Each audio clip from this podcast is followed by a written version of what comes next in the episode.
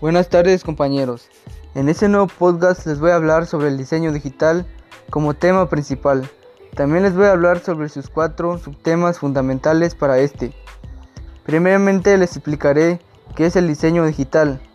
Bueno, el diseño digital es la acción de concebir, programar, proyectar y realizar comunicaciones visuales producidas generalmente por medios industriales y destinadas a transmitir mensajes específicos a grupos sociales determinados. Esa es la actividad que posibilita comunicar gráficamente ideas, hechos y valores procesados y sintetizados en términos de forma y comunicación, factores sociales, culturales, económicos, estéticos y tecnológicos. También se conoce con el nombre de diseño en comunicación visual debido a que algunos asocian la palabra gráfico únicamente a la industria gráfica y entienden que los mensajes se analizan a través de muchos medios de comunicación y no solo en las empresas.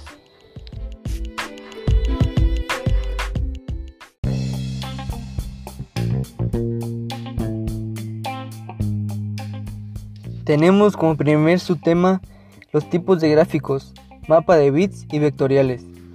Existen dos tipos de técnicas diferentes para crear, almacenar y procesar imágenes digitales, que son los mapas de bits y los vectoriales. Los mapas de bits son agrupaciones rectangulares de pequeños puntos llamados píxeles. Un píxel puede verse como un diminuto e indivisible cuadrado de luz que puede presentar cualquier color y nivel de brillo. Grupos de píxeles adyacentes asumen distintos colores y de esa manera forman la imagen que se presenta en la pantalla, en una ilusión similar a la de un cuadrado de estilo puntillista. Es por eso que al aumentar el zoom, los mapas de bits se distorsionan cuando se expanden.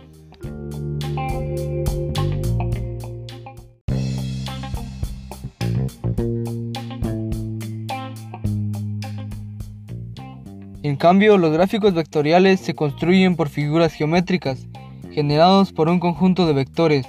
En matemática, un vector es un elemento abstracto con una dirección, un sentido y una longitud.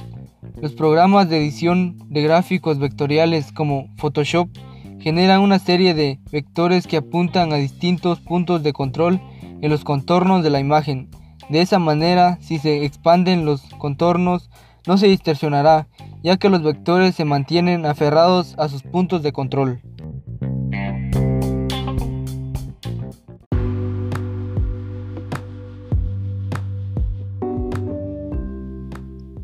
En el siguiente subtema hablaremos de formato de gráficos. Un archivo gráfico puede estar en diversos formatos específicos para este tipo de archivos.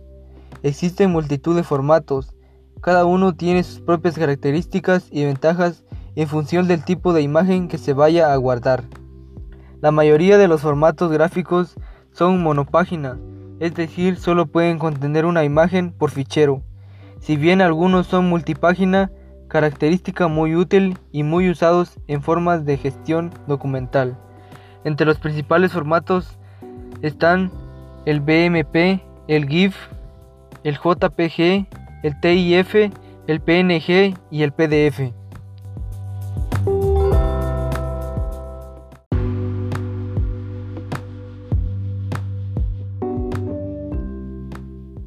En este tercer subtema hablaremos sobre los modos de color dentro del diseño gráfico digital del medio en el cual se va a presentar la imagen, ya sea digital o impresa, la manera de trabajar los colores varía y a continuación te presentaré los modos de color más utilizados.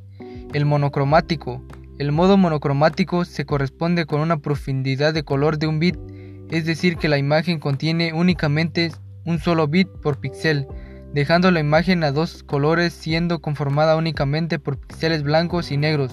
Usando la menor información de esta, con esto se logra que el archivo sea de un peso muy bajo pero con una calidad muy limitada.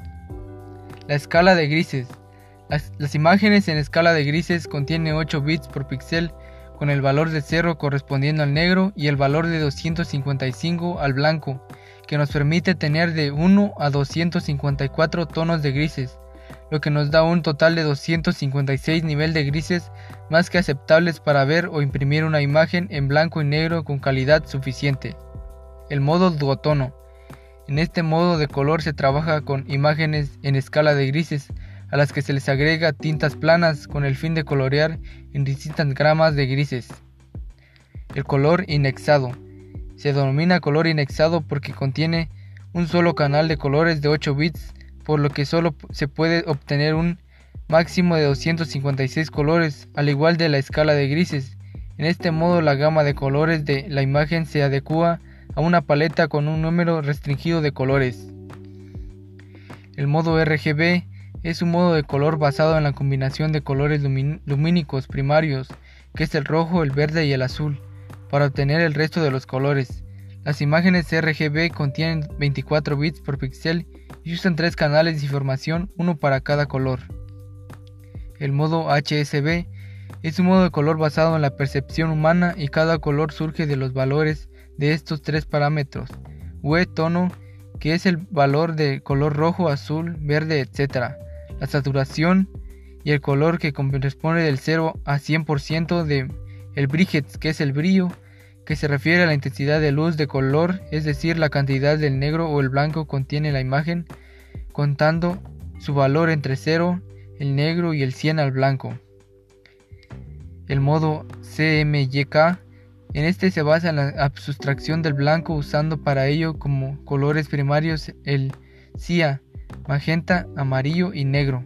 Este último para aportar el cuerpo fuerza, acentuar rasgos o dar profundidad a la imagen. El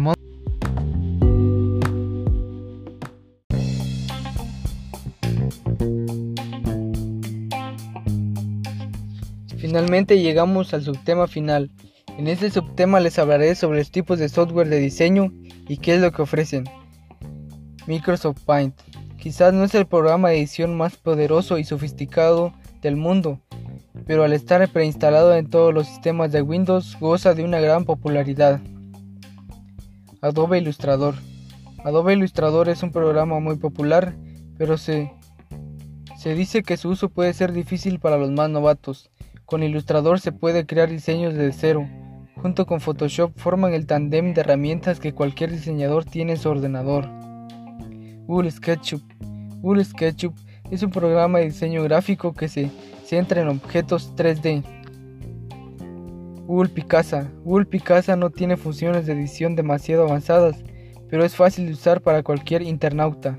Además es una herramienta de Google y siempre da un paso a la popularidad.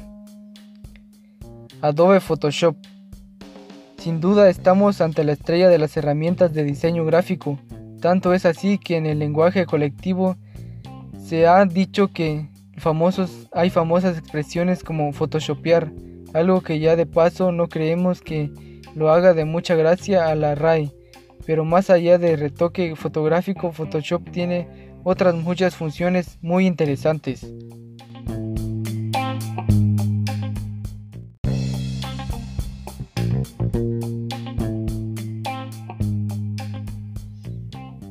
Y este ha sido mi podcast. Espero que les haya gustado. Hasta la próxima y que tengan un excelente día.